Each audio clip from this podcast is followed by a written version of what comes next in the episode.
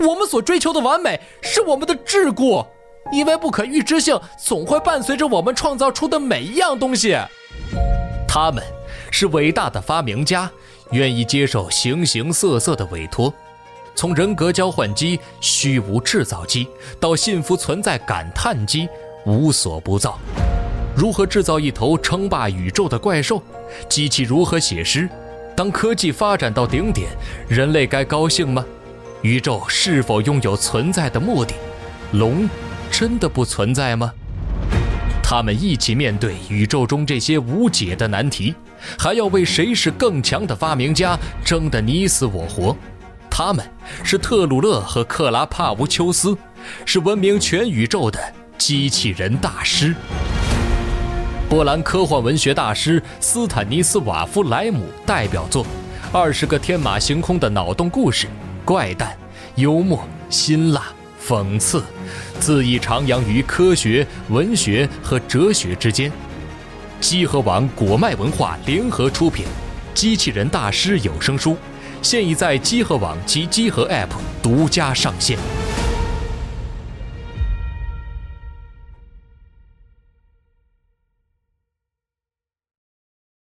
O locus ille, betus quondum nunc deminuit,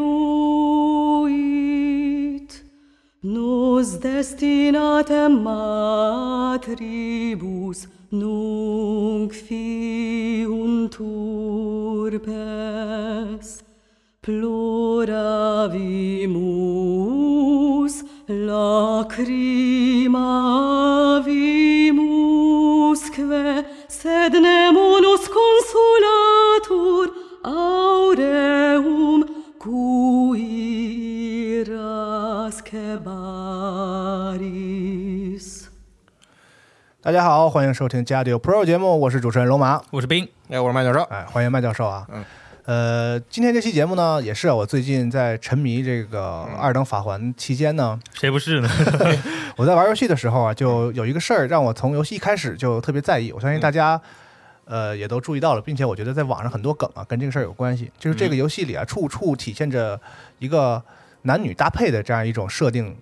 和一种意象。嗯就是比如说你的褪色者和这个巫女，嗯啊，其实中文我觉得翻译成圣女会更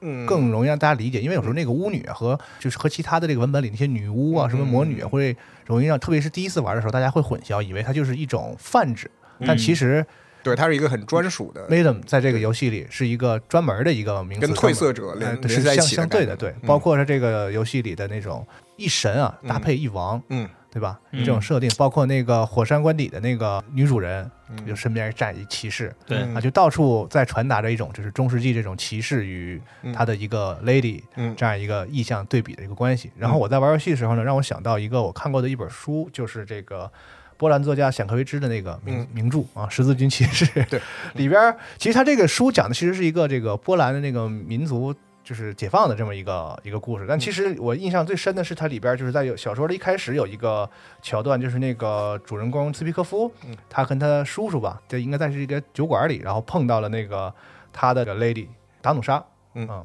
然后就是中间那一连串，就是说他要效忠他呀，怎么怎么样啊？对，其实然后我当时我就看那本小说的时候，我才第一次认识到，就是嗯。哦，原来在当时那个年代，这是一种文化，就是嗯。骑士。不不仅仅是说王啊或者谁册封你的，或者你只是一个就是像日本的那种武士阶层一样，而是它有一个文化，就是作为一个骑士，你的这个荣誉是要和一位女性密切相关的，不然你是不完整的。对，你就你就不是一个完整的真正的骑士，你要宣誓效忠一位女士，嗯并且这种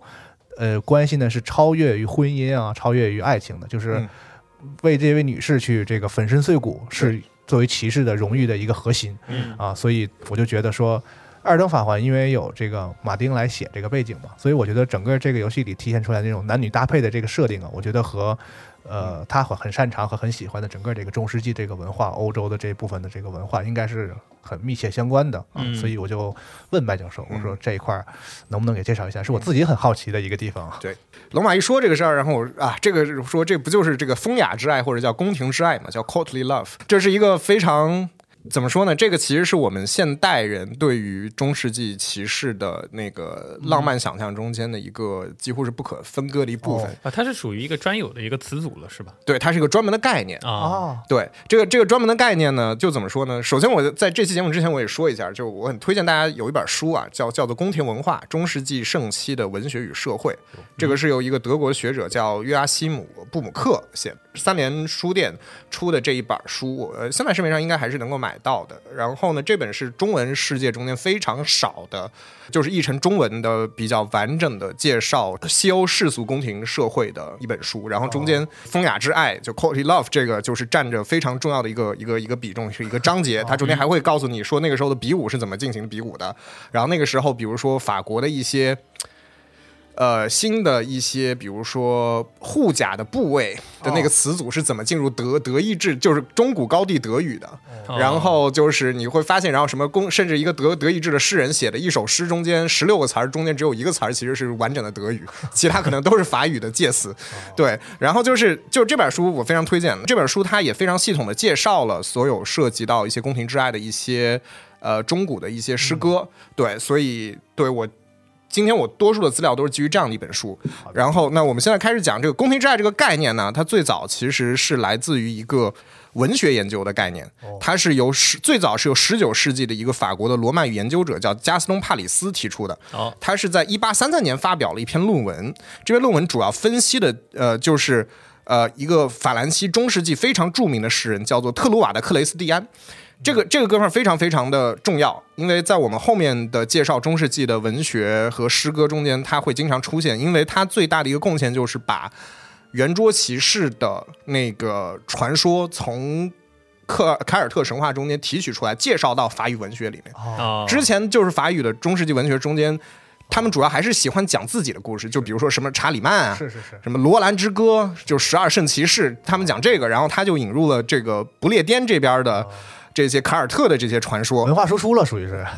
它是文化引入，文化它可以说文化引入，啊对对对对对。然后它呢，就是它这篇论文，它主要分析的就是这个克雷斯蒂安的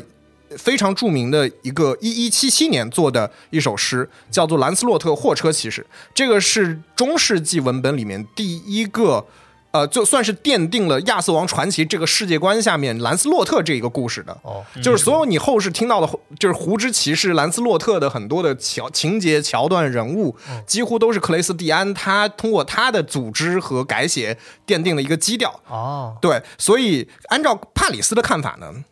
就是在一段风雅之爱中间呢，骑士必须要接受他爱人的一个独立性，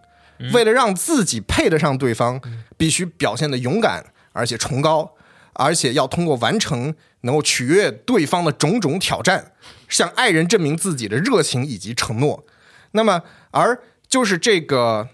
很多的呃，比如说现代人关系中间，就是这个性的满足这个事情呢，它不一定是这个这些举动的目的，哦，甚至都不一定是必然的结果，很有可能你这个都没有结果的。那么，但他也不完全是那种柏拉图式那种啊，哦。我只是哦、就是精神上面像像崇拜神一样，或者崇崇拜这个圣玛丽一样就崇拜你。嗯。对，就是他只他他是在中间的一个状态，因为他最早他被吸引，他不是处于那种纯粹的是那种。基督教那种虔诚的、哦。那种无我的那种状态，而是而是确实是因为对方的美貌，哦是因为对方的这种优雅的言行，嗯。对他产生一种性吸引力，所以他是一个中间的一个状态。那么，这个帕里斯他进一步概括了风雅之爱有四个特征。他说呢，首先风雅之爱是非法的，所以他要完全的隐秘，非法的。非法的，也就是说很有可能是一个有夫之妇。哦，就是相对婚姻这种合法的这种男女关系对，他，哦。对他是可能是非法的，对。然后风雅之爱体现在男人对女人的服从，他视自己为贵妇的仆人，并且尽力满足女主人的愿望，哦，也就是可能就有点像日系作品中的忠犬啊、年下这种感觉。你这 你别瞎说，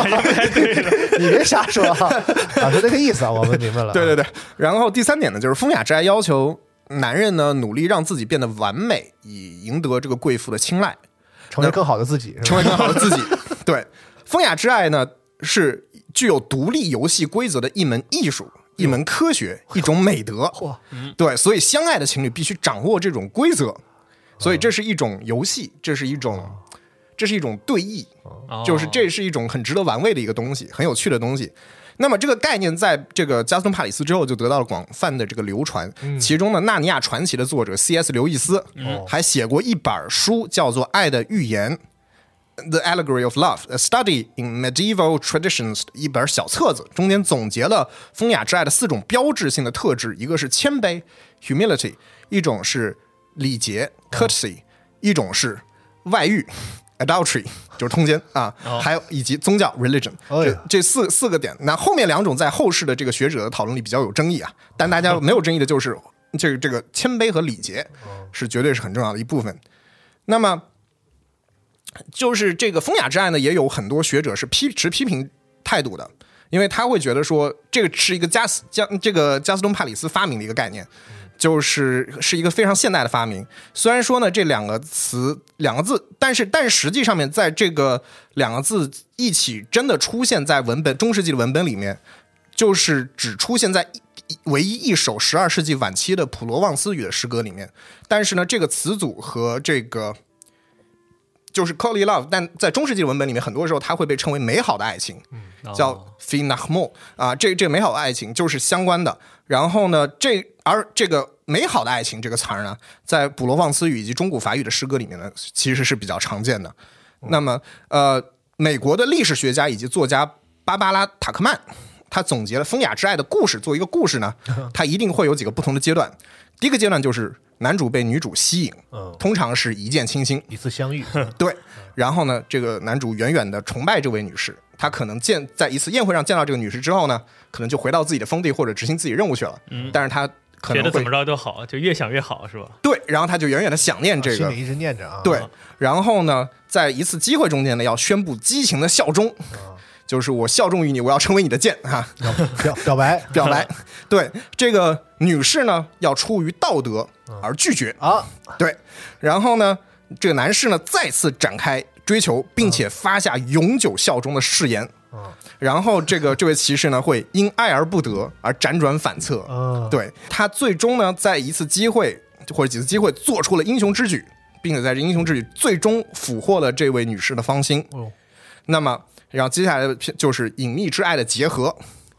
对，然后后面的桥段是为了避免被人察觉而无止境的这个斗智斗勇。对，所以就是基本上就是这是一溜的这样的一个故事。那有些可能有些人可能中半路死了，那后面的故事就没有了。啊，对，就是但是基本上比较完整的一个形态是这个样子的。所以风雅之爱它脱胎于中世纪的宫廷文学，而中世纪的宫廷文学呢，其实是来自于中世纪的宫廷生活，嗯真实的生活，对真实的宫廷生活。那么大家也可以想见啊，就是无论是这个宫廷生活还是宫廷文学，发展的最早而且最完备的，一定是法兰西地区对，一。定是法国，对，那么具体来说，其实具体来说呢，是四块区域，就是今天法国西南部的阿基坦地区，哦，然后法国东南部的法普罗旺斯，法国东北部的香槟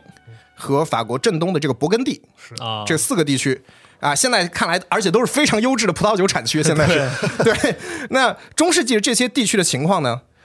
大概这个这些地方，相比于尤其是欧洲其他地方是什么感觉呢？你可以去参参考一下这个《猎魔人》里面这个陶森特，哦，就是这种感觉。其他地方都是这个跟这个维伦一样，就就非常的脏乱差，老破小花。花草草对但是就唯独这些地区呢，风景秀丽，然后人好像也表现的彬彬有礼。嗯，对，那么这个阿基坦的公爵威廉九世，法语叫做这个普瓦捷的继尧姆啊，他的他这个他作为一个公爵，作为一个地一个地区的高最高的统治者。他的有一个代号，我们都知道，很多中世纪的这些贵族跟君王都有代号，什么长腿爱德华之类的。啊他的代号就是吟游诗人。哟，对，所所以通常这个人被认为是最早的吟游诗人，居然是一个大公。一个领啊领主，然后对对对，所以这就有点类似于中国现在戏曲会认为祖师爷是这个唐明皇认为是唐玄宗，是梨园之祖，对这种感觉。那么中世纪的这些文学和这个宫廷文化的发展，也和另外一个很多玩家可能非常熟悉的一个人，叫做阿基坦的埃莉诺，就是《文明六》里面有一个女性女性的领导者，法兰西和英格兰都有他作为领导者哦的这样的一个一个一个人有关。而这个阿莉诺她的女儿叫法兰西的玛丽，或者更出名的头衔，就是在很多中世纪文学研究里面会叫做叫她叫香槟伯爵夫人。哦，那个她她是一个，就是可以说是西欧中世纪文学史上最重要的一个人物。但他重要不是因为他写诗，而是因为他是最重要的宫廷文学的赞助者。哦他哦是题材啊，对对对，他是这个叫做呃叫恩庇者，就是恩赐的恩，就是庇护的庇。嗯，他是这些，所以当时呢，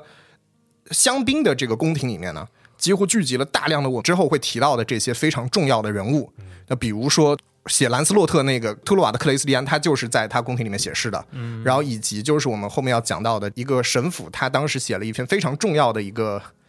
关于爱情的一个论呃一本书，叫做《论爱情》。嚯嗯，OK，那我们接下来讲这个约阿希姆·布姆克，他把这个中世纪的这个风雅之爱呢，分成了这个大概有几对比较比较有意思的关系。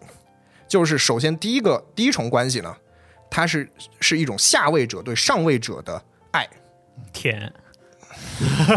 你这么一说就没意思，对对，但其实就是所谓的效劳或者是侍奉，to serve，对吧？哦，对吧？这个现代汉语里面，我们觉得这个“效劳”这个词儿啊，可能我们还是不太听得出来。但是有一个短语，大家就能明白什么叫“炫效犬马之劳嗯”，对吧？你是做犬、做牛、做马，你是在一个下位侍奉一个上位的人，嗯，有一个这个主仆的关系，对对对，是一个主仆的关系。那么，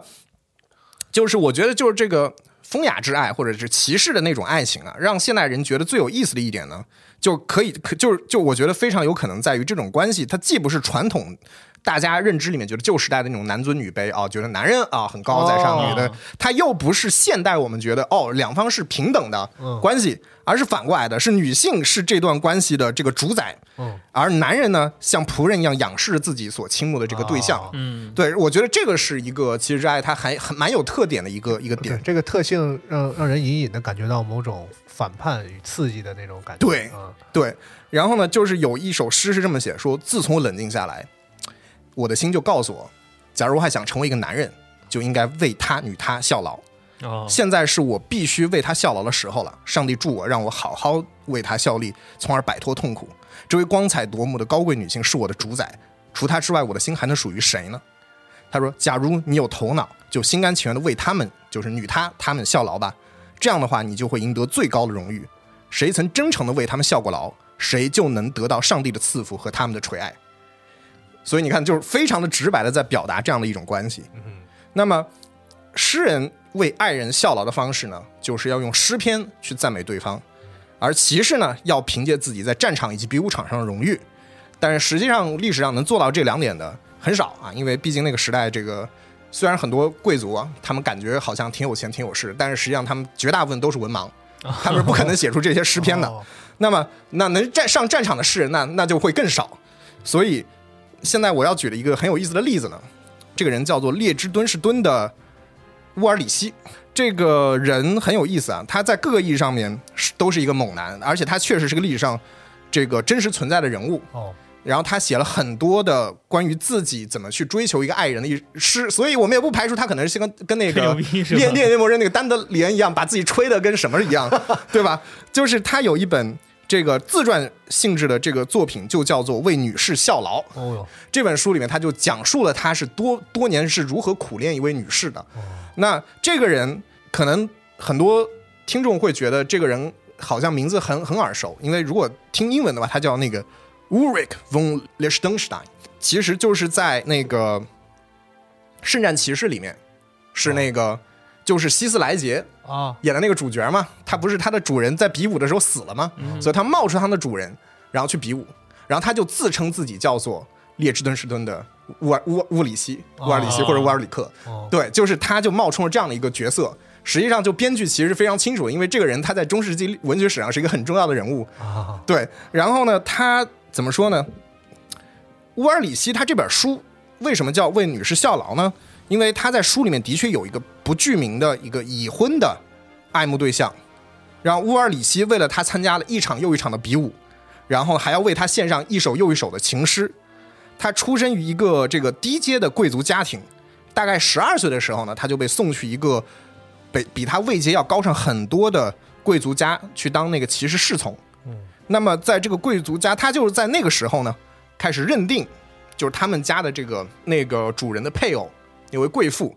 是自己的女主人。啊，然后呢，他当时还没有被册封为骑士之前，你是不可能去上战场或者去比武的嘛。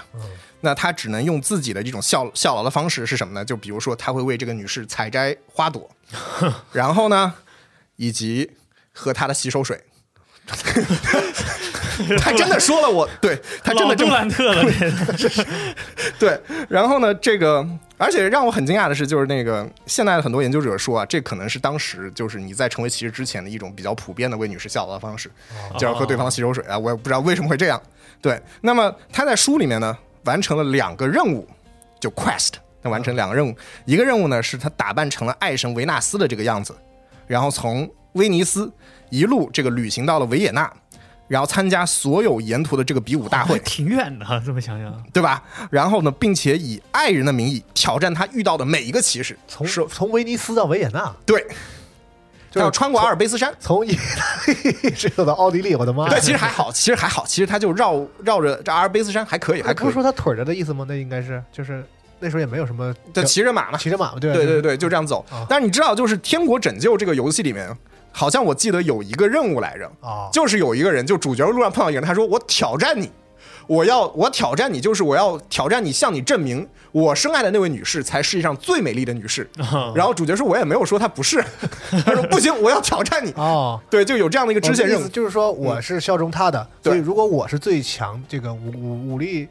对击败了所有骑士，我是最强骑士，那就证明拥有最强骑士的女士，那岂不是最美丽的女士？哎对对对是对对对是这个逻辑吧？是这个逻辑哦然后他整个的路上啊，这个路上一共打断了三百零七杆长枪，然后击败了所有的对手。真的假的？对，结果呢，这位贵妇对他的这个爱的这个表达呢，根本不是很放在心上，甚至要求呢他，你真的，他说你如果真的想牵我一下我的手，你要还要打败更多的对手才可以。主人的任务对，那于是呢，他继续了下面一项的一个 quest，就是扮作了这个亚瑟王的这个模样。然后呢，他找了一些他的这个帮帮手，哎，这算 cosplay 啊？哎，是早期的 cosplay，这个他，然后他的手下就扮作就是亚瑟王下面的各种圆桌骑士，然后他们穿过了这个斯提利亚和奥地利，然后参与了参与了很多场比赛，然后呢，这个故事就一直终止于一二五五年，最后没有说他是否有牵到这个女士的手。哦，对，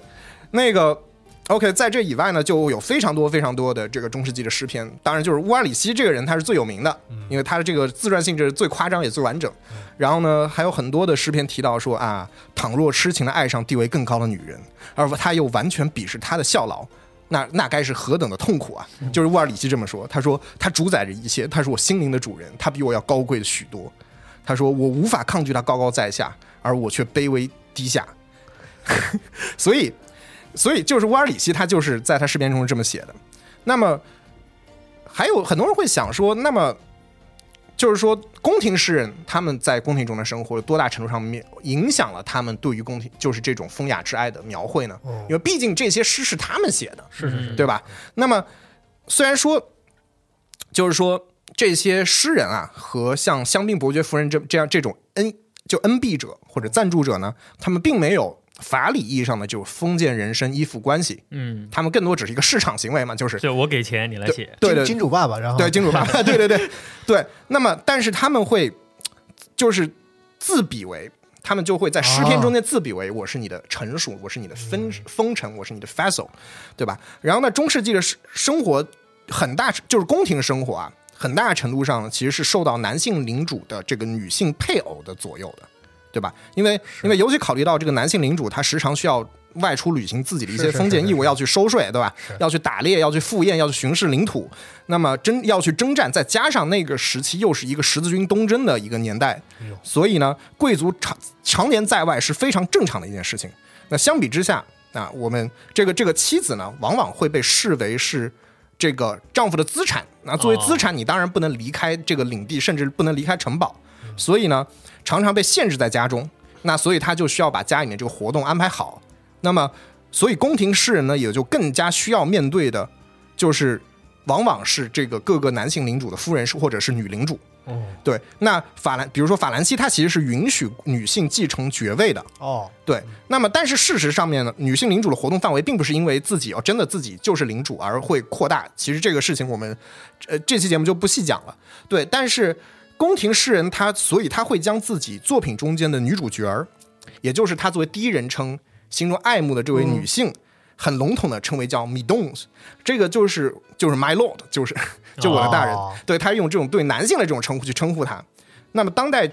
这个美国作家马格达·伯金认为呢，吟游诗人通过隐藏他爱人的名字来取悦所有的女性听众。对，你说哎，说米东谁是米东啊？对吧？是他在说的可能是我嘛？对吧？还是你看你看这诗人表演的时候，你想丹尼昂这个这个眼神啊，对对，所有的这个女性的观众这样哎扫一遍过去，老海王了，这是是是。那么除了都叫宝贝儿，是吧？就就不会发信息发错了。还 可以了哇，嘛？很你专业，你这个对，他说，他说呢，除了暗示女性听众，就是这些女性听众，她就是这段隐秘爱恋的对象之外呢，诗人作为男性称呼这位女性为呃 Midons，诗人还给女性听众传达了一种夸大的自我印象。这个女性的听众，她不仅仅是个女人，在这一刻，她还是个男人。你知道吗？就是就是说，不仅是在暗示说你是我爱慕的对象，而且在暗示你拥有的权利、你拥有的地位是一个男性的地位。哦，所以，因此，这个一方面，这些男性的这些诗人啊，通过这个诗篇来跟对贵妇调情，去跟贵妇暗示，来获取自己的这个利益。在另一方面呢，他其实在某种程度上呢，也满足了这些女性内心对于爱和关注的这种需求。所以，这个情感的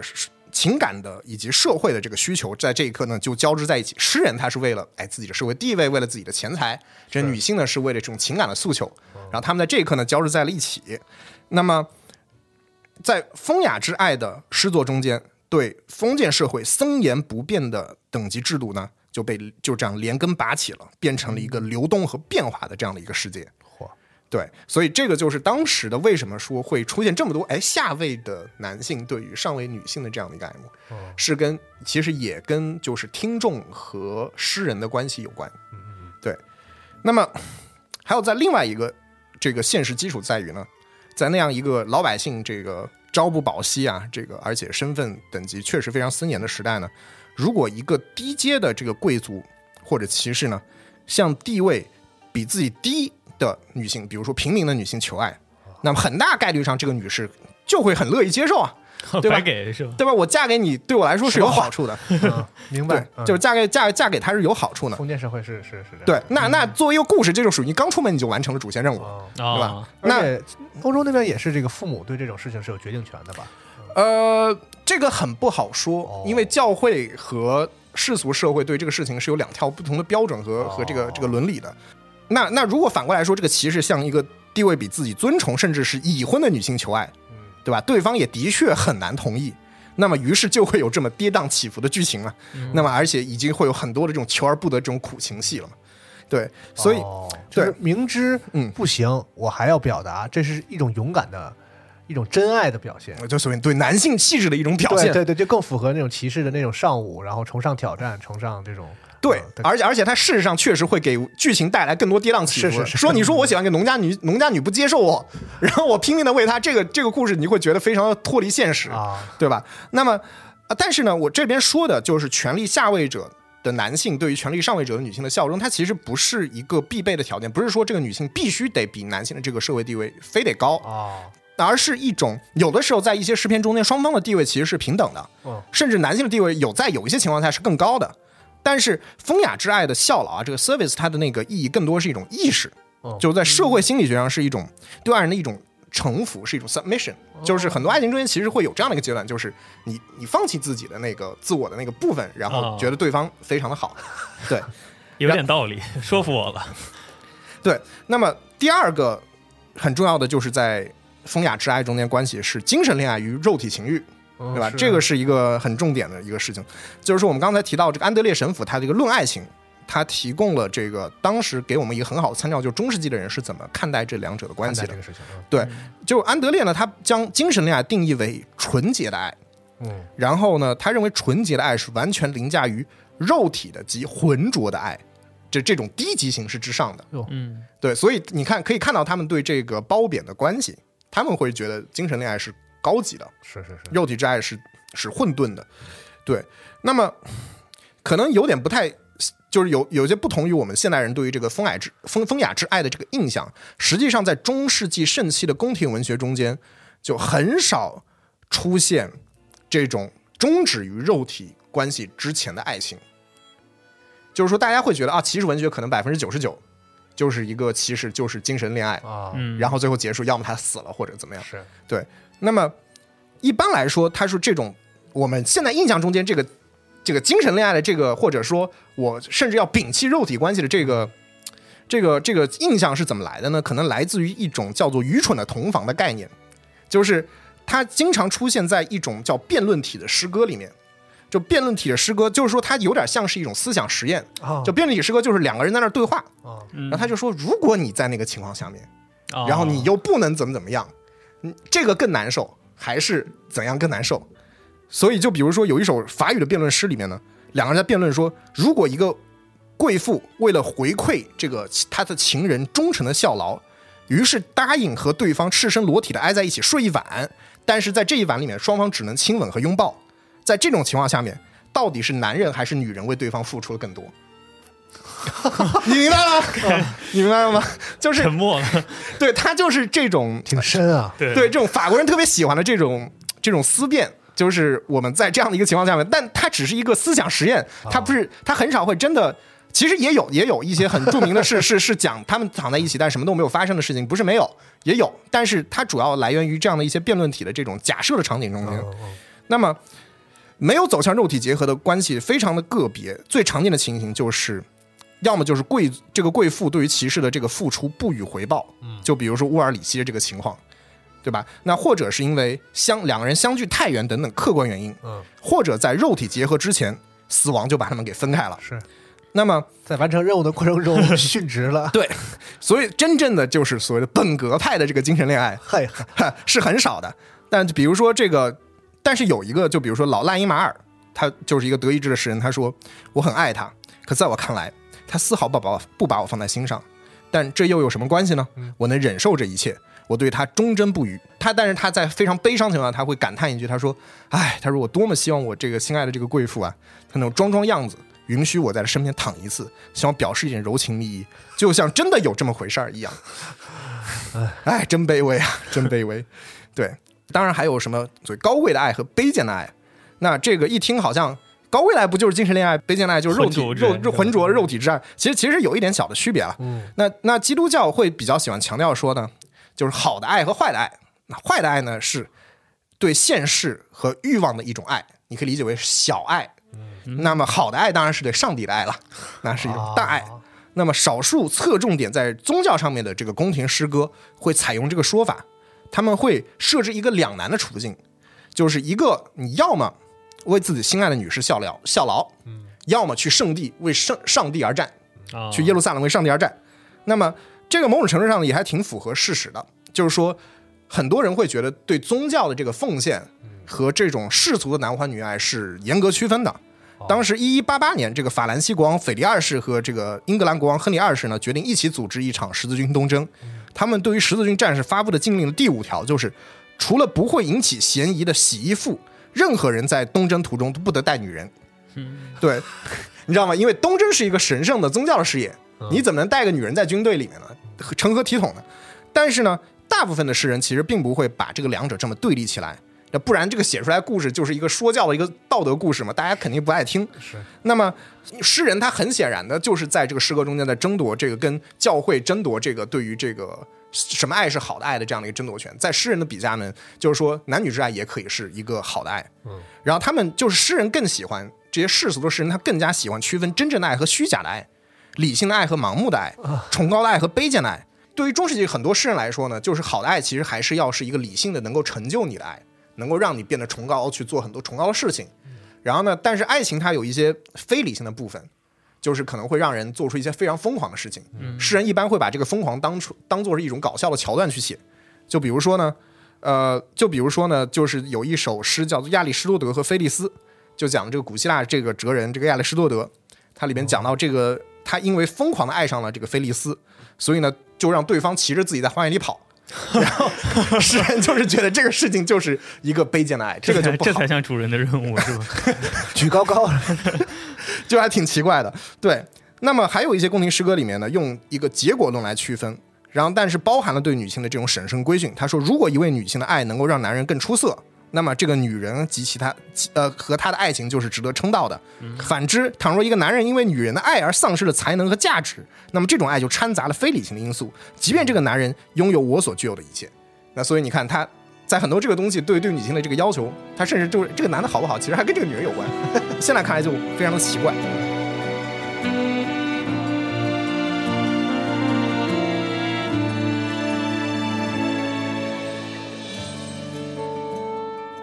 然后接下来就一个很重点的一个两重关节，就是爱情和婚姻了。嗯，对，很多证据都表明呢，在那个年代啊，人们倾向于把婚姻中间的感情，就是夫妻之间的这种感情和狭义的爱情，看成是两样截然不同的东西。哦，其实是剥离开的是吧？对，就是特别特别特别是在法兰西，大家是觉得婚姻之间的这种夫妻关系跟爱情就是两码事儿啊。那么，比如说呢，十三世纪这个法兰西的哲学家以及吟游诗人叫理查德·德呃福内瓦，他就做了这样的一个区分，他说，有一种被本能驱使的世俗之爱，还有一种完全发自内心的爱。那么，什么叫做被本能本性驱使的世俗之爱呢？就是家庭成员之间的爱。如何爱自己的父亲，爱自己的兄弟，爱自己的双亲，爱自己的家人，爱自己的妻子。那么发自内心的爱是什么爱呢？是男女之间的爱。他说，夫妻情分是一种责任，是相互之间的利益使然。他就说的就是夫妻的这个情分，嗯，它不是那种发自内心，它是一种外部的责任，对你一种要求把。它等同于那个其他的亲人，就是对父母啊、兄弟啊、姐妹啊，对，而且是有一种相互的利益的使然，就是我们在互相照顾，我们有这样的好处，它是有利益的强调社会属性，就是对你们俩的这个关系。对他说，尽管啊说承担义务和责任啊，是其实是一种高尚的行为，对，但是这种让人心怀感激之情的爱，仍然不同于那种纯粹的内心深处自然流露出来的那种爱。DNA 啊动了那种。对，对，没错，对。那么十一、十二世纪世纪之间的一个法国经验哲学家叫彼得阿阿贝拉德，他有一本自传叫做《痛苦的经历》。他在这本自传里面讲了，他有一位情人叫做埃洛伊兹，生下了他们的孩子，但是又拒绝做他的妻子，就是他是一个未婚的状态，就所以他有一个爱人给他生了孩子，那为啥呢？啊，对，但拒绝成为妻子。然后他的这个陈述啊，这个这个阿阿贝拉德的彼得阿贝拉德他的说法说，就是这个女孩她说她更愿意做我的情人，而不是我的妻子。这对她说这对我的名声也有好处。这样的话，我会仅仅由于爱情而珍惜她，而不是靠婚姻把我跟她绑在一起。然后这我们之间就是一种纯粹的爱情关系，都没有婚姻的这个影响。还挺先锋的啊。对，对对，挺羡慕没，错，你看看这个，而这个当时这个埃洛伊兹寄给他的一封信啊，基本上就证实了他的说法。就是这个埃洛伊兹说啊，他说：“上帝作证，我从你身上从未寻找过你身外的一切，我渴望的只是你这个人，而非你的财产。即便妻子的这个称号看起来更加的神圣和高贵，可在我的心中，女友或者假如你不觉得有失身份，情妇、妓女这样的称呼都更加的甜蜜。为什么与婚姻相比，我更崇尚爱情？因为与禁锢相比，我更追求自由。所以这个真的就是这个整个的这个故事非常非常的先锋。对他会觉得就是爱情和就是爱情和婚姻是两个完全不相干的事情。这是个男人写的故事吧？对，是的，啊，对，我对嗯，那个年代现实中是否有这样的女性，而产生就是有一定的怀疑。反正都是他写的。但反正他这个文本是这个样子的啊。对，那么从史实上面来说呢，就是呃，就是这种对于爱情和婚姻的区分呢，既符合宫廷中间的婚姻关系，又和教会关于婚姻的这个观点是一致的。啊那么就《王国风云》这个这个这个这个游戏啊，就把这个事情体现的很好。因为就比如说，你开始创建一个人物，然后他还是一个未婚的状态的话，你就要在搜索搜索一个女士，要跟她结婚，是嗯对吧？这搜索女士，那就我们就是这个玩家会怎么搜索呢？就搜索，哎，她的领地多大？这个她的她的这个爵位有多高？啊，我有没有可能从她婚姻中间把她的领地搞一块儿过他来？也有那个相貌的那个值嘛，就是也有相貌，相貌这个值会影响你后代这个容貌值。是，对但是你看，这个对相貌的这个使用仍然是一种非常工具化的使用啊，对吧？啊，就是，但其实确实如此啊。就是婚姻对于贵族来说，几乎就等同于维持这个王权统治的这种工具。嗯，那最重要的目的就是要家族的延续，要生育合法的继承人，尤其是男性。就《王国风云》里面有一个角色一个属性叫，就是一个兔子的一个图标，嗯就是多产，就是他能生很多孩子。哦，这个意思啊。啊，对，就是他们行使权力的一种行政行为，就是呃对为了为了还是要维护整个大的这个是他自己的那个家族的那个嗯，统治号的那个功能性是第一位的。对，对，而作为维持统治阶级的工具呢，中世纪的法律，它甚至这个尤其规定啊，女性如果通奸，这是重罪，但是男性如果出轨，这不是什么大问题。对，因为他就是把女性，就是尤其跟女性的婚姻视作是一种，你知道，一种财产，是一种一种一种封建的这样的一种得得到了一个东西，一个性资源，嗯所以所以这个这个出现是男性却不会被这么看待，所以这个中间出现去了这种非常典型的一种双标的情况。那么评价这个时候评价一个妻子啊，评价一个妻子，她最首要的一个标准是其生育能力。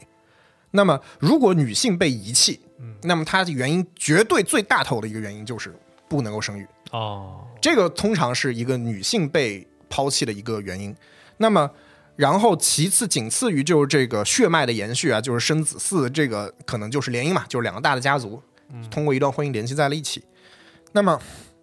有了继承人之后呢，一般只有这这些所有的继承人中间，只有长子的这个婚姻会得到最多的关注和考量。那其他的男性子嗣呢，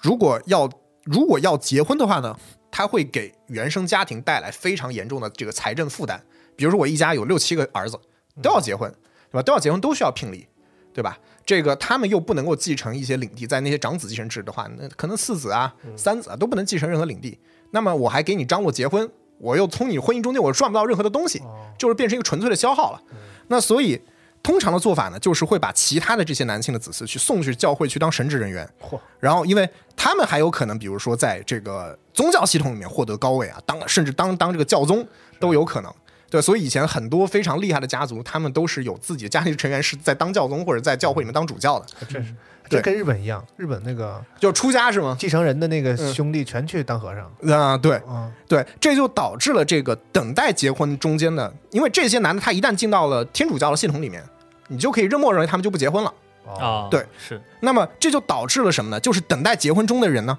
呃女呃女多男少，女多男少。对，哦因为男的太多了，已经出家了，但是女的 她不会出现这样的一个情况，所以呢，这个就进一步的压缩了女性在婚姻中的价值，因为对吧？女性多嘛，男的少嘛。嗯那这个因此呢，所以最经常出现的一个情况就是下嫁，就是可能是一个更高爵位的家的女儿要嫁给一个更低爵位家的男性。嗯，所以你看，为什么还是又回到上上面？为什么会有这么多下位者对上位者的爱情？是因为其实现实中间也也不算少见。哦，哦，对，所以在这种婚姻中间的，爵位较低的家族的男性去高攀这些爵位高的女性，就绝对不是不可能的事情，甚至很常见了。嗯，那么出于个人喜好选择配偶的事情呢，在女性中间几乎不存在，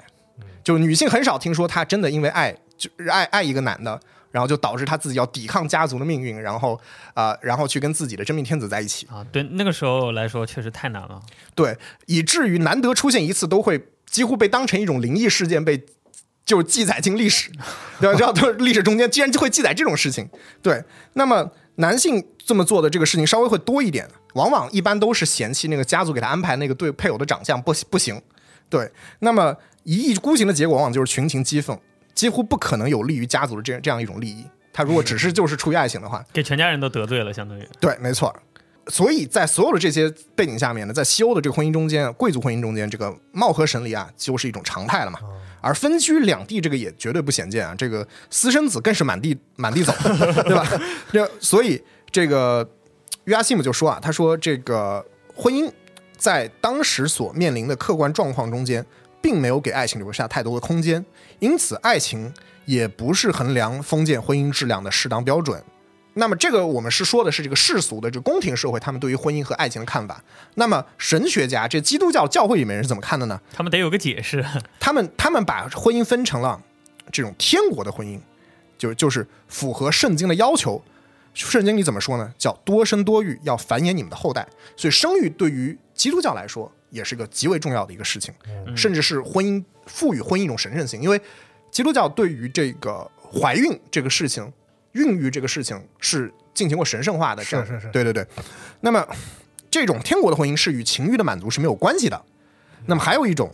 就是以及原罪带来的婚姻，就是情欲就是就吃了那个果子了。对堕落是吧？对，堕落非常堕落。那么，所以因此，贵族婚姻的模式和基督教有关婚姻的教义，这有有两点几乎完美的完美的契合了。两者都认为婚姻的主要目的是繁衍后代，对吧？那么两者都几乎不触及爱情，觉得啊，这婚姻跟爱情有什么关系？他们也没有觉得婚姻跟爱情有关，他没有说好的婚姻是要有爱情的婚姻。贵族和教会都不这么觉得。那么，但是在其他方面呢，两者却有着一些不可调和的矛盾，而且在这矛盾中间，教会大家总是觉得啊，教会是很落后啊，很，但是教会在这点上面，甚至你感觉竟然比这个贵族社会要进步。比如说呢开开明一点是吧？，对，就比如说贵族家庭里面呢，父母或者其他长辈默认他们可以为自己的子女的婚姻做主啊跟中国差不多啊，就是父母之命。那么，但是教会却要求啊，需要缔结缔结婚约的两位当事人都愿意，都要有 consensus，他要都愿意的情况下才是有效的婚姻。哦，啊，所以他们的那个婚礼才是那个形式，对才是那个形式。你愿不愿意？你愿不愿意？对对对。嗯，不是先拜天地再拜高堂啊，是是，对，就是主要是双方得 夫妻对拜啊。对，还有呢，就是贵族社会里面的近亲通婚非常的常见嘛，嗯，但是教会却严严厉的反对近亲婚姻。哦，对，因为为什么要进行结婚？是因为还是需要整合两个家族的这个政治和这个这个社会资源嘛，对对对对对，对吧？那么贵族社会纵容男性在女性以外拥有这个宠妾或者情妇，是但是教会又要强调一夫一妻制。那么贵族社会允许男性为了家族利益与女性离婚，甚至将女性逐出家门。但是教会基本上认定为婚姻关系是神圣的，是不能解除的。哦，那么双方就是结果呢，这个就导致世俗贵族和这个教会啊，对于这个婚姻的主导权就一直在那儿争夺这个解释权。从十一世纪末在法兰西就开始了，对吧？一直到我们可以。我们都知道，这个亨利八世这个离婚嘛，七个老婆嘛，这这个事儿，就是导致了英国英格兰的宗教革命，呃，宗教宗教改革这样的一个事儿。对，所以风雅之爱，它作为一种爱情的概念呢，它其实诞生于两座大山，就是 贵族和教会他们这两者的互动和博弈之间。但是这两座大山都把爱情从婚姻中间给排除出去，觉得这个没有任何关系，甚至是相斥的。因此呢，似乎在这种意识下面，大家当全世界的人、全社会的人都觉得婚姻是婚姻，爱情是爱情的时候，爱情只能诞生在婚姻之外了，对吧？也就也难怪 C.S. 刘易斯会说这个 adultery 这个通奸是甚至是爱情的一个必备的条件。对，哎，而且就是还有考虑到啊，这些宫廷诗歌的这些受众大多都是已婚的这些贵妇，他们也就是我们可以推定，他们极少有人在婚姻中间是存在爱情的。那么也可以理解，就是因为他们因为缺乏，所以这个事情很渴求。那么处理这个这个矛盾啊，就是婚姻跟爱情的矛盾，诗人这些诗人常用的这个方法和这个，比如说跟格林童话差不多啊，就就故事就要讲到有情人终成眷属，是哦，结束。但你们结婚了之后，你们有没有爱情，我们不知道。嗯，对，就是最后他们两个快乐的在一起。那么还这个还有一种做法，就是是特鲁瓦的，就是克特鲁瓦的这个克雷斯蒂安他起的头，他正面硬刚了这个时代，就是婚姻与爱情无关的这样一种观念，反而要去强调爱情和婚姻是可以共存的。但是呢，为了让爱情和婚姻要建立一种富有成效的关系，主人公呢需要付出巨大的努力。就比如说，他有一首诗叫做《埃莱克和安妮德》，以及还有一首诗叫做《狮子骑士伊凡》。这两部诗歌，就主人相主人公两个主人公相爱之后呢，很快就缔结了婚约。但是呢，小夫妻嘛，刚结婚没多久，又有非常重的这个，他们都是贵族嘛，所以他们有自己需要做的事情。然后他们的婚姻结果就很快就遇到了一个危机，然后呢，甚至会直接最后到到关系破裂的这一步。但是呢，经过很长时间的考验之后呢，两方又终于重修旧好，或者是复婚了。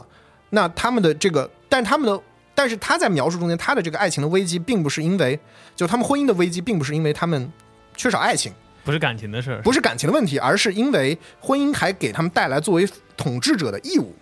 你知道吗？就是你这个统治范围比以前更大了呀，或者你真的继承了这个爵位，然后导致他们在这个，他们后来学会了如何将两者结合在一起，最终成为了这个模范的国王和王后。嗯，所以这种是有直接挑战说，哎，我就是跟你说，爱情和婚姻是可以共存的，嗯，只不过没有那么容易。你之所以见到不那么常见，就是因为这个事情不容易，不是不可能。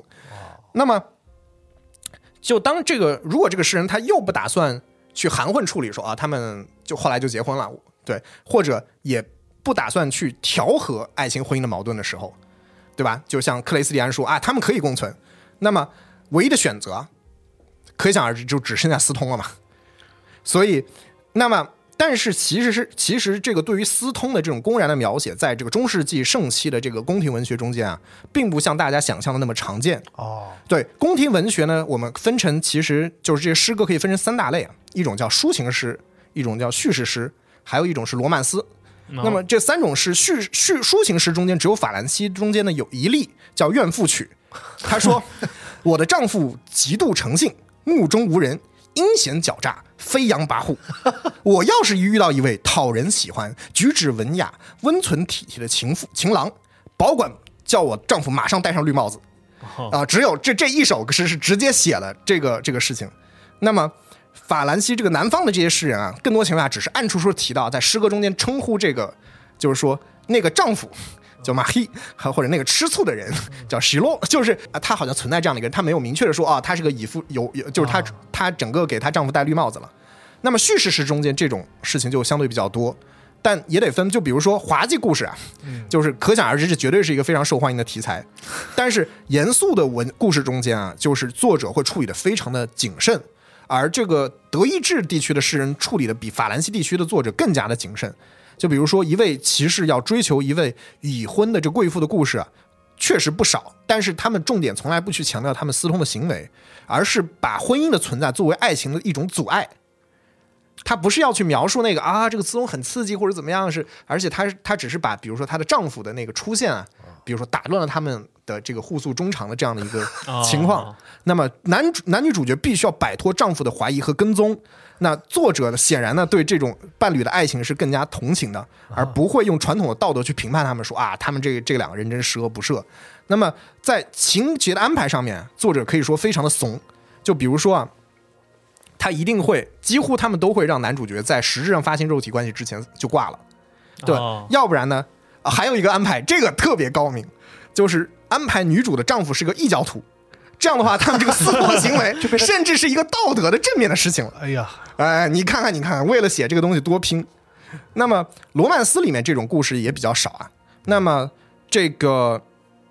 但其实亚瑟王传说行为，大家会说，哎，兰斯洛特跟这个桂因威尔的王后不是吗？对吧？嗯。那么斯特里斯坦那个故事不是吗？那其实都是，但是你要考虑到这两个故事是凯尔特传说的背景，嗯，就不是一个他们原创的一个故事。那么德意志的诗人自然又比法兰西的诗人更加保守。那么，就比如说我们刚刚说到这个特鲁瓦的克雷斯蒂安，他不是中世纪啊，相当于这个顶流啊天王级别的这个诗人，他的作作品几乎在德意志都被改写成了那个中古高地德语。唯独朗斯洛就是兰斯洛特这一首诗，没有没有任何德意志诗人愿意改写一个本地的版本。直到了十二世纪末，总算有了一个。中古德语的版本，但是里面这是解版的，他们里面把私通这个情节给去掉了。对，那那太有意思了。对对对，但是呢，有一个最激进的，但是里面确实有个最激进的，这个这个是叫一个叫斯特拉斯堡的哥哥特弗里德这个诗人创作一二一零年前后的叫特里斯坦的这个故事。这个诗这个诗歌的这个手稿在十八世纪末重新被发现，就是瓦格纳有一个非常著名的一个歌剧叫《特里斯坦伊索尔德》。就是根据这个手稿，十八世纪发现这个手稿改写的。对，那么我们讲了很多很多的这个理论，就大家觉得很抽象、很干巴巴。那我觉得我最后这个节目最后就是我，我们直接我就跟大家转述一下这个哥特弗里德他是怎么描写一个很非常典型的风雅之爱的一个诗篇，讲一个这故事。对，然后大家可以在这个故事中间闻到一丢丢这个阿尔登法法法环的这个味道，真的就是这个。这个就是特里斯坦这个故事啊。故事呢，要从特里斯坦的父母开始啊。他的父亲叫做李瓦林，他是帕门尼帕帕门尼的这个王国的一个国王。帕门尼呢，在亚瑟王很多亚瑟王主流的故事中间又叫里昂尼斯。在现在这个不列颠岛，就现在不列颠岛的最西南头，是一个像一个恐龙的小尾巴一样延伸到海里嘛。哦，那个地方就是康沃尔啊。对，是，但是在亚瑟王传说里面，在康沃尔的西南。其实原本还是有一块非常狭长的一片土地，就但是跟那个伊苏的传说一样，就是瞬间一夜之间沉入了海底。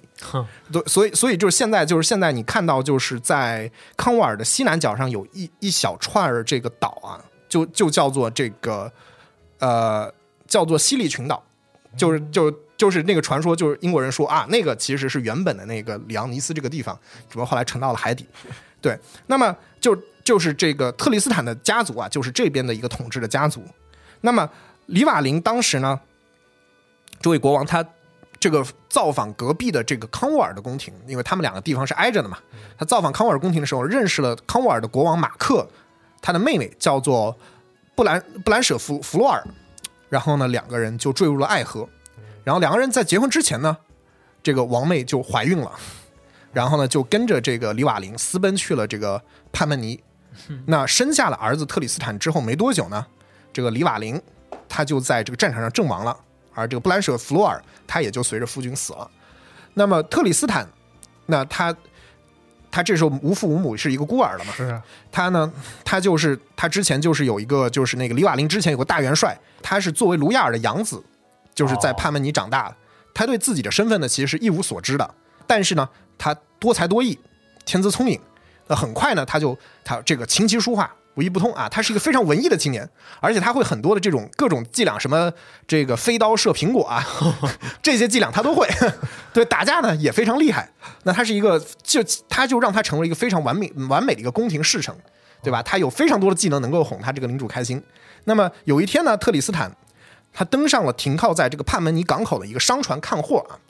这个是很多的以前的古希腊史诗里很常常见，就在你商船看看货，然后那商船的这些这些水手啊，见你是个富家的公子，或者见你是一个富家女儿，长得又很好看，然后就心生歹意，然后呢就船就起锚了，直接就把你掳在船上，然后把你给带走了。那结果呢？他们本来还想去索取这个赎金之类的事情，但是船上没离开港口多久呢，就遇到了非常罕见的风暴，然后他们就这个所有船上的人都九死一生，所以他们就商量说，哎，这个是不是是不是咱们绑架了这个公子啊？这个结果遭到了这个报应，所以我是觉得不能把他留在船上，所以我们赶紧把他赶下船，赶赶下船吧。所以呢，他就 我也给直接推水里了。然后他就直接把他放上岸。那这很巧呢，这边这个海岸就是康沃尔的海岸。然后呢，他在到岸上之后呢，特里斯坦就遇到了一个这个狩猎团啊，但不是血缘诅咒里面这些猎人，就是一个很普通的一个狩猎团。然后呢，他于是他就说：“我加入狩猎啊，我跟你们一块儿去去去去打猎物。”然后呢，这个狩猎团的一行人被他这个高超的技巧啊，就震惊了，说：“哎，这小伙子很厉害啊，什么都会。”那么他们就觉得奇货可居啊，然后最后带他一起去了这个康沃尔的宫廷。结果呢，特里斯坦到了这宫廷，给这国王进献了这些礼物啊，然后啊唱歌啊跳舞，然后国王很喜欢这个小伙子，就把他留在了宫廷里边。几年后啊，这几年时间，他的养父一直在找这个被水手掳走了他的这个养子。这个他这个养父终于找到了康沃尔的宫廷，然后呢，哎，就宫廷上看到了一个很熟悉的脸，哎，这不是哎我儿，这不是我我儿子吗 斯坦心也够大的，就是对，就裸走了就玩去了，就是对对，然后呢，这个他的养父就跪倒在这个国王马克面前，他说：“你面前这个年轻人，啊，他是你的外甥，他是你妹妹的儿子。”对，然后呢，这个终于外甥跟舅舅相认了，那特里斯坦也就顺顺顺当被被册封为了骑士。哦，对，那么那个时候康沃尔常年啊，要要向爱尔兰国王叫格摩恩纳贡，每次来收这个贡钱呐、是爱尔兰的一爱尔兰这个爱尔兰王他的这个凶神恶煞的王帝叫做摩罗尔德。那每次都是敲着盾牌说交钱交钱，纳贡纳贡啊。那么特里斯坦啊，他说我们这个康沃尔这个苦爱尔兰久矣，所以呢，我就是我我替你一劳永逸的解决这个问题吧。于是他就在城下说：“来者何人？我们来单挑。”那然后成功的击败了后者，那开始骑士决斗是吗？发起决斗，，对，发起决斗，然后对方他就直接把对方杀死了。但是呢，他却被他这个涂了毒的这个剑刃所伤，中了剧毒。那么这个解铃还需这个系铃人嘛，所以他的这边毒是爱尔兰那边的毒，那么这边他没有本地的药可解，所以他们就决定说啊，说你最好变个身份，因为我们跟爱尔兰是敌国嘛，你最好变个身份，乔装去爱尔兰去求得这样的一个解药。嗯，那所以呢，特里斯坦就化名叫 坦特里斯啊，也没有什么特别的化名，阿就鲁卡多，是是是是，对，然后呢，前往爱尔兰，就靠自己这个巧舌如簧啊，以及非常出色的这个演奏的这个歌唱的才能，成为这个宫廷里面这个公主叫做美人伊索尔德的这个青睐，然后就成为他的音乐老师。那么他们毒是什么情况？就是不是很严重是吧？就是对，就是在就是中这个毒，可能几年后会死。对，所以所以他就有这个时间。然后他的目标呢是要这个要让王后，就王后也叫伊索尔德，但是叫智者伊索尔德。然后最后王后呢就见他在整个宫廷里面非常好，但是却知道这个年轻人他中了一个毒，但这个毒还挺常见的。那我们这儿正好有解药，就觉得我希望你继续教我女儿音乐，然后就就把它毒给解了。嗯，那么在这个在此期间啊，就这个特里斯坦他屡次的震惊于这个公主的美貌与才能，那然后他最终毒药解了之后，然后他就向这个爱尔兰国王这请辞，说我的这个教程也完成了，公主现在已经学会了很多我的这个技巧，但请容许我回到我的故乡。然后那公主啊、公主啊，国王、王后一行人就跟他辞行，他就回到了康沃尔。那回到康沃尔之后呢，他其实还是会常常想着这个美人伊索尔德这个公主，哦，然后他就写了非常多的这个歌谣，在这个康沃尔的宫廷中间，就是远远的赞颂公主的美貌。那么这个时候，康沃尔宫廷中间有很多人啊，他们一直很嫉妒这个特里斯坦的才能，他们也很担心他对王位的继承权，因为马克这个国王他一直没有结婚，一直没有子嗣，哦，对，所以如果马克死了，那么特里斯坦以后就就会继承王位。是那所以呢，他就一直鼓动说，马克说，你你这么老大不小的了，怎么怎么还不结婚，对吧？你听特里斯坦唱的这个美人伊索尔德的故事多好，多好，娶了她吧，对吧？然后呢，而且呢，瞎人诛心啊，说特里斯坦不是跟他们很熟吗？让特里斯坦去，让特里斯坦把他给迎回来。那么，然后那特里斯坦再度化名为坦特里斯，然后呢去了爱尔兰，然后呢他知道就是但怎么样才能够让爱尔兰国王同意把女儿远嫁康沃尔呢？唯一的办法就是就是要做一些功绩出来，就为当地做一些贡献，然后给国王一个不可拒绝的理由。所以他怎么办呢？他就杀死了当时为祸乡间的一头恶龙，然后呢向爱尔兰这个国王庭证明了自己跟舅舅的诚意，然后呢爱尔兰国爱尔兰王于是同意将这个爱女远嫁康沃尔。嗯，那么当然这个时候啊，特里斯坦化名坦特里斯嘛，他仍然是一个就是啊是一个宫廷的特使，他只说自己宫廷的特使。为什么他要说自己是宫廷特使？是因为他不是杀了这个爱尔兰王的这个王弟嘛，哦，所以他其实是爱尔兰王室的仇人。是对，所以他当然不能说我是啊，我就是特里斯坦，我就是那个那个国王的外甥了。那么，但你要知道，公主伊索尔德是一个非常聪慧的人，然后她呢，当时就是看到这个恶龙的尸体被运回了这个王庭嘛，他就看了一下恶龙这个头颅上的这个剑伤，这都能认出来。太厉害了，对，含义见见识加实，然后就是说，哎，等一下，这个剑伤和和我这个我叔父的身上那个伤是一模一样的。这个故事从那个那个中毒那儿开始，就向向奇幻方向一发而不可收拾。有点少。年包青天的意思，对，然后呢就完全吻合，所以他就推断坦特里斯应该就是特里斯坦。哇，真是你要花这么长时间才能推断出来吗你？多把他名字读两遍。对这个，那么他也知道啊，凭蛮力啊，他当然不可能打得过这个特里斯坦了嘛，一个小伙子。于是他就趁这个后者洗澡的时候啊，这个身上也没有武器，就是冲了冲进房间，然后拿着剑说要杀他。那么这个时候啊，千钧一发之际，这个公主的这个侍女叫布兰加尼。和这个王后的就王后智者伊索尔德冲了进来，也就是说特里斯坦这个洗着澡呢，然后三个女士冲进来，不就把他看光了？这个那特里斯坦这个开魂开诚布公的解释说，他说此行的目的就是为了自己的舅得舅舅这取得好姻缘，然后呢，你们结婚了之后呢，我们爱尔兰和这个康沃尔啊两家破损的关系不就弥合了吗？是就是我确实杀了你们的杀杀了他的叔父，但是对吧？我们通过这样的一个婚姻，我们能够重新修补我们之间的关系。嗯，于是呢，这个美人伊索尔德他也接受这个说法，然后和和他一起上船返回这个康沃尔，然后他的这个侍女布兰加尼当然也就会跟他同行了。嗯，对，这个很多奇幻故事都会有嘛，大小姐嫁到一个人家，然后带一个侍女一块儿去。是是是，对，那么在上船之前啊，王后呢把这个一瓶这个魔药交给了这个侍女，让她啊在伊索尔德和这个马克大婚的晚上啊，搁在他的这个酒里。这这瓶魔药是什么？这是一瓶爱情魔药。同时同时喝下的这个两个人呢，就会坠入爱河。那么，在我我我很早以前看到那个版本，这个不是不是那个哥特弗里德的这个版本。哥特弗里德这个版本里面，其实两个年轻人之间，伊索尔德和特里斯坦之间，虽然说两个人是有相互欣赏成分，但这个时候还没有到那种非你不可那种爱情的那个那个那个地步。但是我在我以前看那个版本，就是他在当老师的时候，两个人就已经爱上了。哦，哦，对，所以这个时候他就更加纠结。然后当时的这个呃伊索尔德就还同时也给了他侍女一瓶一瓶药，但是一瓶毒药，说你你就是你要就是在上船了之后，我不想活了，然后我就想跟那个，你就你就把这个药加到我们的酒里面，让我跟特里斯坦喝。啊，但是就是当时的这个侍女，当时决定给他们加这个酒里面加这个药的时候，就是太慌张了，因为她知道她这这此举会害死她的这个小姐跟这个她的爱人，所以她当时慌乱的时候搞错了药，然后把爱情魔药倒进去了。然后两个人喝，然后就两个人就把爱情魔药给喝了下去。喝得很开心。对，但是哥特弗里德这边反正他不是这个原因，但是哥特弗里德这边他们也确实他们两个人喝下了爱情魔药魔药，所以哥特弗里德这故事里面两个人从原本只是一般的这种欣赏，嗯，就一下子变成了那种爱情，然后他们就开始互诉衷衷肠，但是他们已经知道他们已经在船上了，对吧？船一旦下岸了之后，这个伊索尔德就会成为这个国王的新娘，嗯，然后所以两个人对于两个人来说，他们在船上这段时光是他们唯一的可以在一起缠绵的时光了。一旦下了船之后，他们这个爱情就必必须就不能公开。泰坦尼克号，对，然后然后呢？哎，对，还真是泰坦尼克号。然后呢？等他们到达之后呢？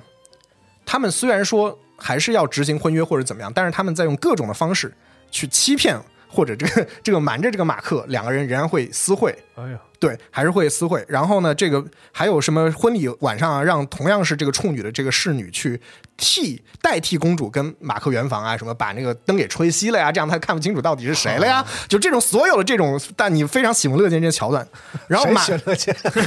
读读者们喜闻乐见啊，当时读者们喜闻乐见这个桥段是是是。然后马克呢就一直很怀疑，而且非常就经常刁难他们。但是这这两对情侣总是靠自己的智慧糊弄过去，对吧？你想想我刚刚说的这风雅之爱的一个哦特点，就是你要斗智斗勇啊。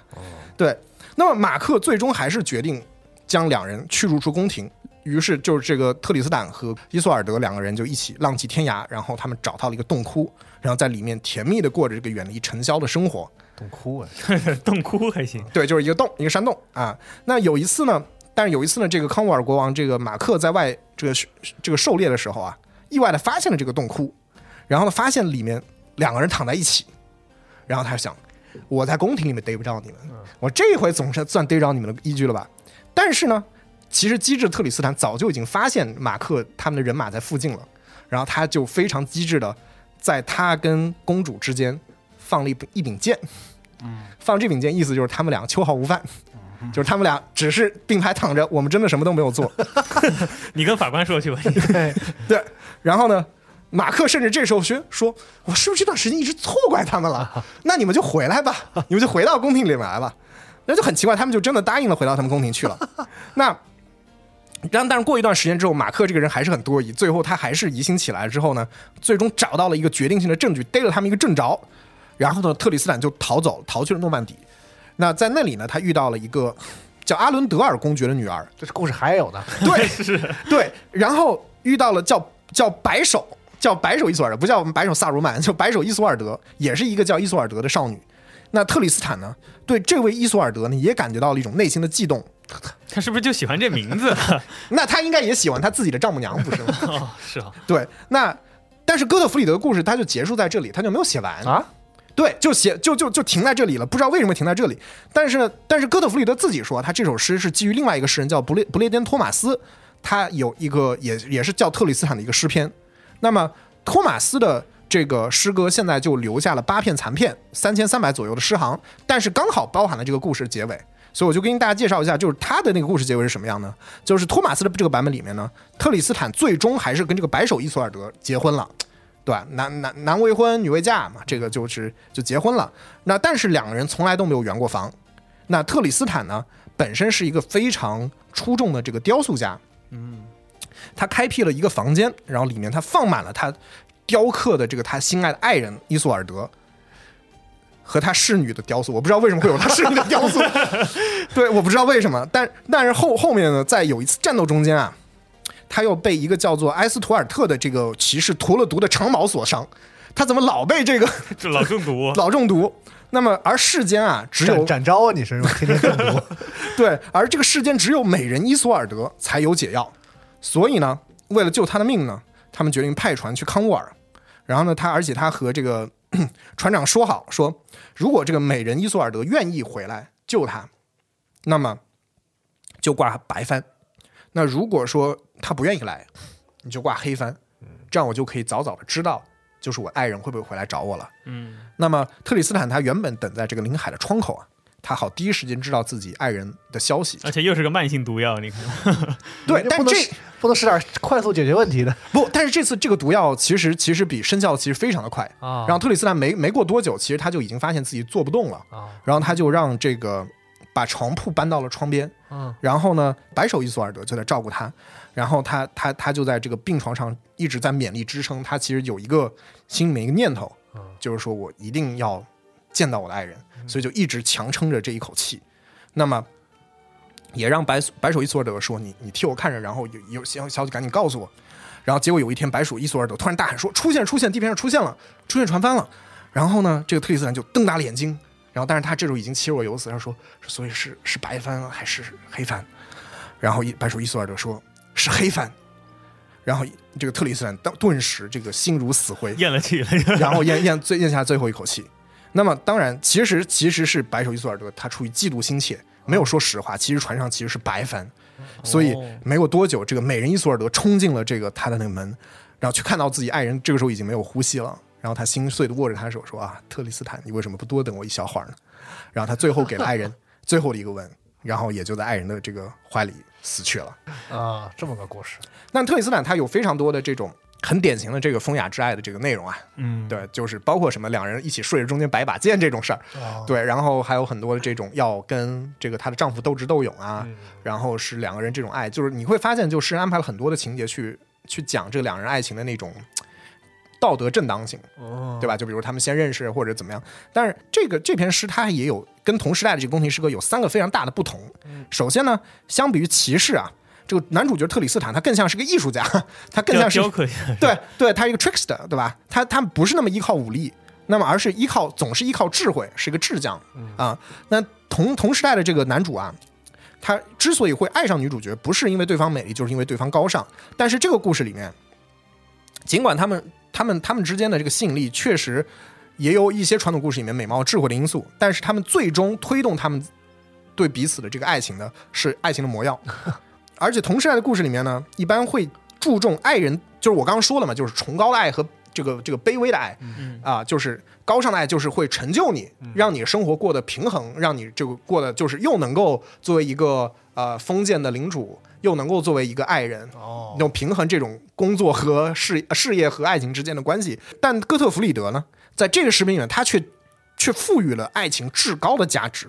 可以说是几乎不可思议的，这个完全这个忽视了特里斯坦伊索尔德的爱情带来这个社会和道德意义上的后果。他就觉得他们的爱情无比高尚，他们就觉得就不管怎么样，他他就不批判他们，他就觉得这样是好的。他们就是两个人之间那种爱是推到一种极端的一种爱。对，这其实，在中世纪的诗诗歌里面其实是非常少见的。那么，爱情魔药的这个作用也非常值得探讨。它有这个三个可能性，它要么就是一种叙事的工具，它本身没有任何的效用。嗯，就他们其实只是对吧？这只是一个幌子，他们实际上已经爱上对方了。喝的是水，哎，是水，而作者只是拿这个东西啊，去去规避，就是听众可能会道德上面会指摘说，哎，你们怎么能写这个呢？他说，哎，是爱情魔药啊，不是对吧？哦对吧？就这是一个叙事工具，哦，对，或者它就是一个很抽象的坠入爱河的一种象征，那或者就是他们爱情的一种起因，去去比喻、去象征爱情的一种到来的时候，就像喝了魔药一样不可抵挡，就药效哗一下起来了。他要去比喻那样的一种瞬间的一种过程。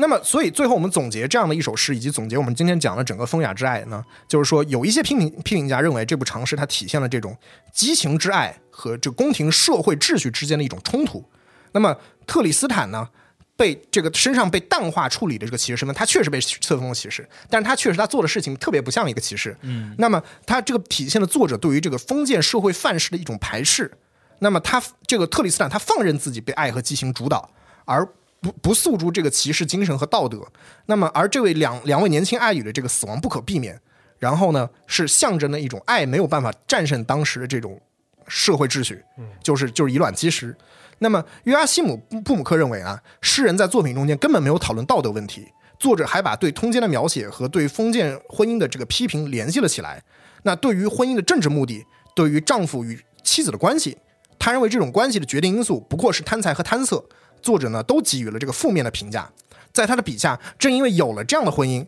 宫廷生活里面才妒忌丛生、尔虞我诈。面对这样的一个道德沦丧的社会，他描述的非法的爱情成为了一种更加美好的社会的纲领。在这个社会里面，人们都有一种叫做 Eldenherzen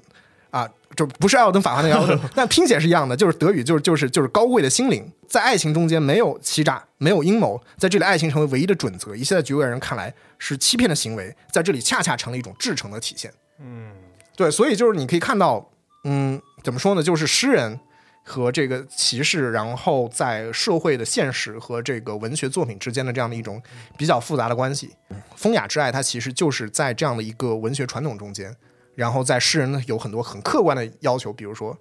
我不能够在道德上面太过于挑战传统，嗯。但是我同时，但我又要有自己想要表达的一些东西在这个地方，嗯。对，所以他表达了其实很大程度上，其实之爱可以说很大程度上都表达了当时的诗人或者是当时一些人对于一个更加美好的社会、更加美好的关系、更加美好的爱情的这样的一种向往，嗯。对，所以这个才催生了这样的一个风雅之爱的这样的一个概念，嗯。嗯，对，就是无法允许嗯爱情在当时的社会当中合法的去呃存在的那么一个社会现状对一种无奈和反抗啊。对，只能说啊，那我们只能描写婚姻之之外了嘛，对吧？对，对就是就是就是，你可以看到很多诗人的很多尝试，要么结合，要么和稀泥，要么就是要么就是写特里斯坦这样非常极端这样的一种爱情。嗯对，但是就一看到这个故事中间有多少的这些元素，到现在被我们的电子游戏啊，被这个电影啊所化用，就中间这种这种歧视对于女士这样的一种崇高的一种奉献啊之类这些事情。对，是嗯勇敢的骑士嗯和美丽的女人，嗯，为为拉尼，我变成狼人模样。你变了吗？所以所以其实我一直没有玩到那儿，你们能跟我讲讲吗？就是那个 对，等可以可以节目之后，就不剧透是对？对对对对对，还不到时候啊。，对，行，嗯那感谢麦教授这一期我们讲的这种嗯啊粉色的一个 小故事啊。这个这个颜色我感觉还挺奇妙的。对它不是觉得介于红色和嗯，这个金黄色之间啊，嗯。感觉。